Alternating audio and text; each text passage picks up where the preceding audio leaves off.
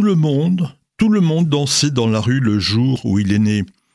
Ce n'était pas vraiment en son honneur, mais c'était un 14 juillet, plus précisément le 14 juillet 1934. C'est le jour où vient au monde à Paris Marcel Mordechai Gottlieb. Il s'agit bien sûr du célèbre dessinateur de bande dessinée. Des millions de jeunes et de moins jeunes ont dévoré les aventures de ses héros. Guéluron et Belle Lurette, Super Dupont, et ses séries comme les Dingo Dossiers, les Rubriques à braque. Gottlieb, c'est un dessinateur qui manie à la perfection le loufoque, le deuxième degré et l'absurde, un peu comme euh, les Marx Brothers, sans oublier la tendresse. Mais qui est Gottlieb? Ses parents sont des juifs d'Hongrie. Chacun est arrivé de son côté à Paris et ils se sont mariés en 1930. Erwin Gottlieb est peintre en bâtiment. Sa femme Regina est couturière. Ils habitent près du métro Château-Rouge. À la maison, on parle hongrois, on mange hongrois, on chante hongrois. Regina, d'ailleurs, n'arrivera jamais à parler correctement le français. Avec son fort accent, elle s'exprime en hongrois et en yiddish. Le 1er septembre 1939, l'Allemagne envahit la Pologne. Le 3 septembre, la France et le Royaume-Uni déclarent la guerre à Hitler.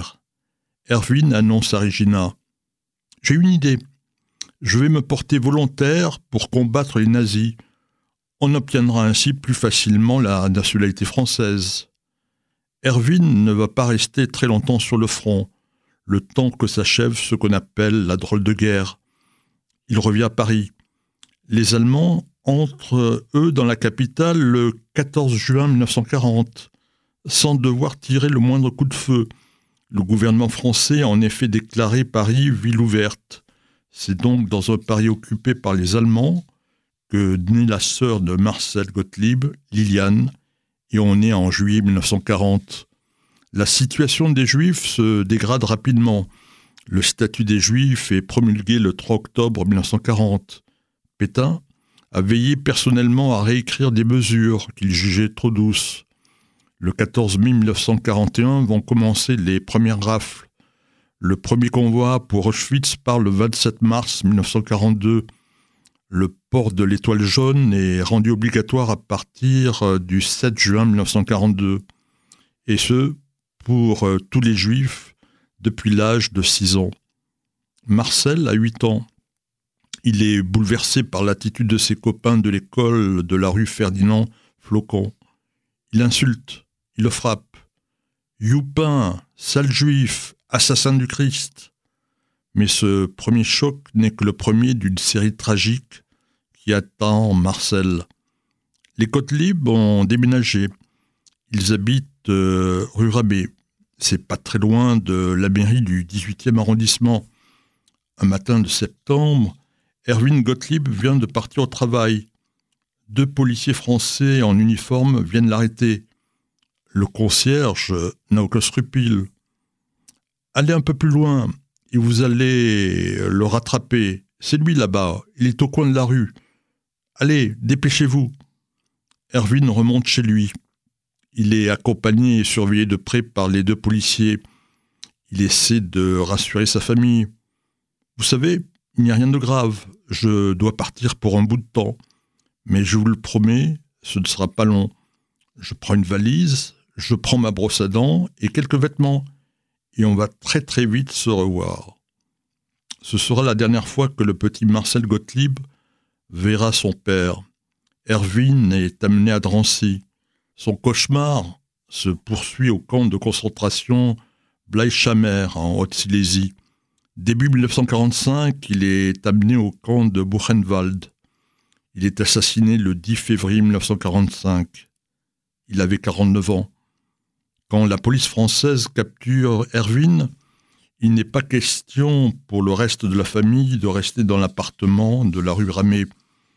Un voisin est brigadier. Il avertit Regina. Vous êtes sur la liste. C'est pour cette nuit. Partez tout de suite. Elle confie ses enfants à un foyer qui se trouve rue Lamarck. Regina vient chercher Marcel et Liliane au bout de deux semaines. Elle a été bien inspirée.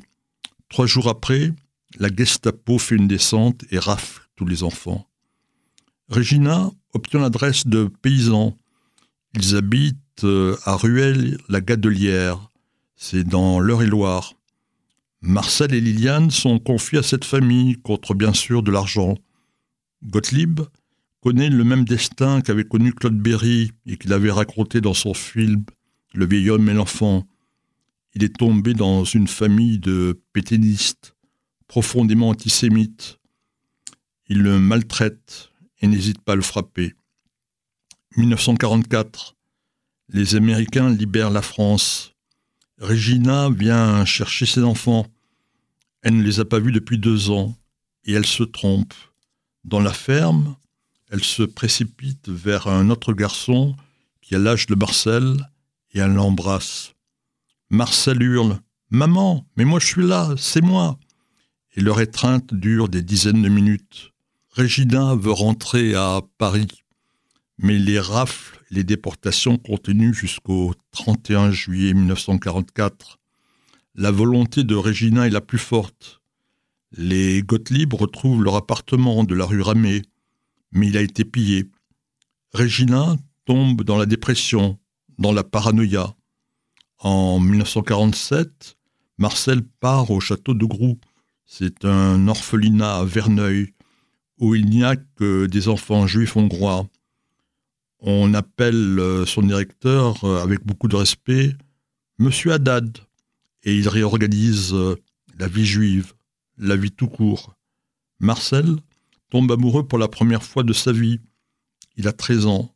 Il est ébloui par Clara. Elle, elle a 11 ans.